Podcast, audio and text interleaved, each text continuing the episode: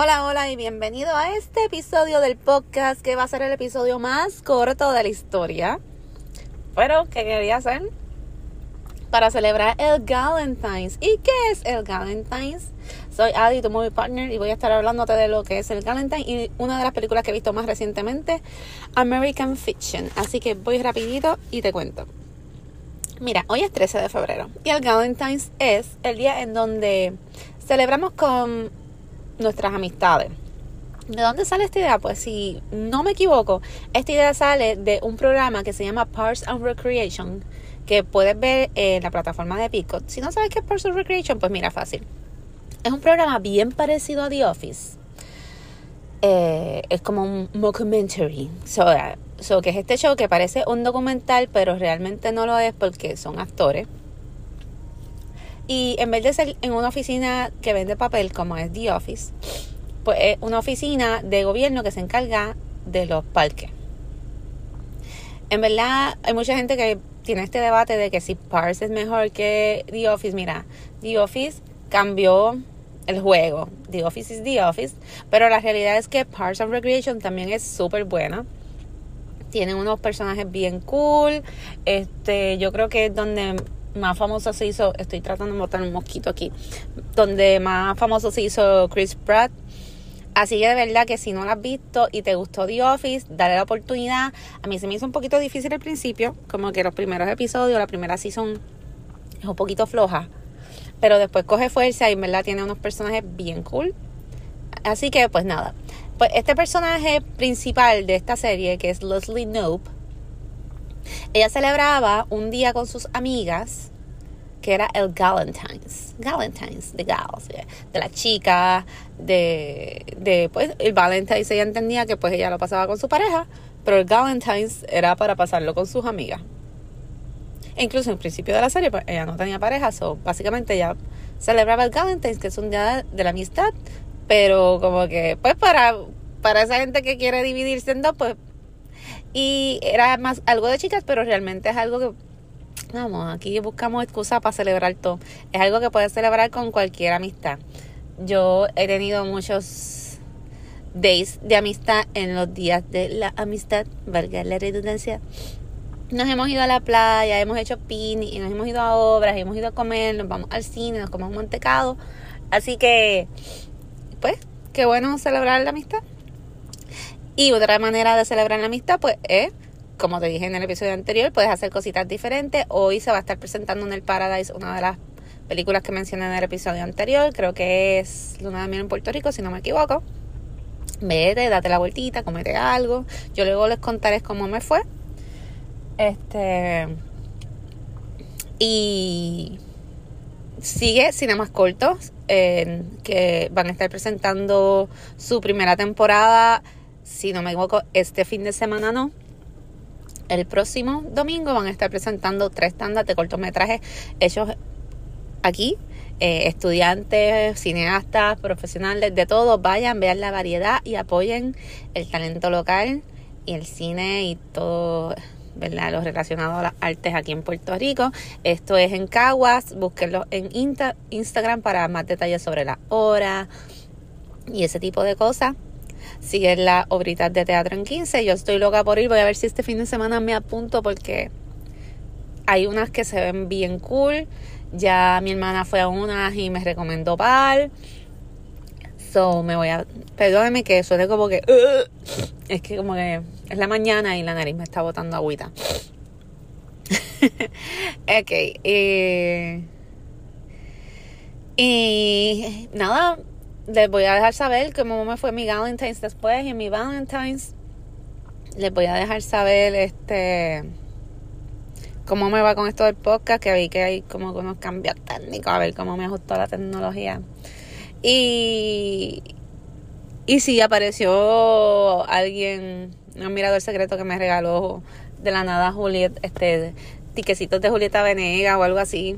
Si, si pasa algo así de película pues también les dejo saber y bueno, vamos a lo que he visto más recientemente y es que les conté que quiero ver algunas películas que están en el cine ahora mismo, algunas que están nominadas para el Oscar y pues las que más me llaman la atención. Así que fui a ver American Fiction que se está presentando aún en los cines de, de Fine Arts de Atos Rey. Y voy primero con algo sencillo y luego con un poquito de spoilers. Así que te cuento. American Fiction es esta historia sobre este profesor, escritor, súper intelectual, súper... Eh, bien intelectual. Y él pues hace libros, pero él es afroamericano. Y de alguna manera está como que ni aquí ni allá.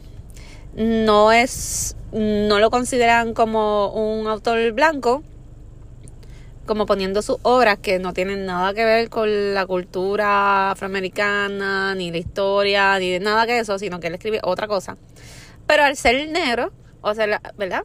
Pues no, no lo clasifican como, o sea, no, no son justos, o no sé, no, no lo ponen donde debería estar, sino que siempre lo encasillan eh, como autor afroamericano, como que habla de la cultura afroamericana o whatever.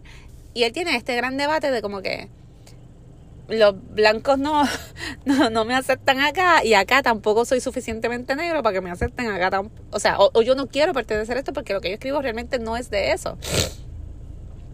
Y de eso teníamos precisamente un debate, un amigo mío y yo los otros días, en que, por ejemplo, si las películas de Tyler Perry, que, este, como decían, ah, no, porque las películas de Tyler Perry son películas como que, como que, ajá, son de negro, whatever.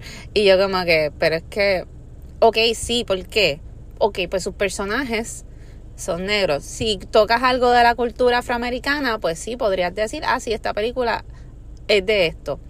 Pero hay películas que simplemente son películas de matrimonios, relaciones, amigos. O esta película realmente su tema es este, aunque los personajes sean negros, no estamos hablando de un hecho histórico o algo, ¿sabes? Como que, ¿por qué? Porque, porque cuando vemos una película regular que mira, mira incluso mi color regular, o sea, cualquier película que hay un montón de blancos y todos los protagonistas son rubios con ojos azules, no estamos diciendo, esta película es de blancos. No, estamos hablando del issue, la película es de terror, la película es de esto, la película es de amor, la peli Pues algo así le pasaba a este autor. Eh, como que, pues, este, este issue no, no lo dejaba encajar en ningún lugar.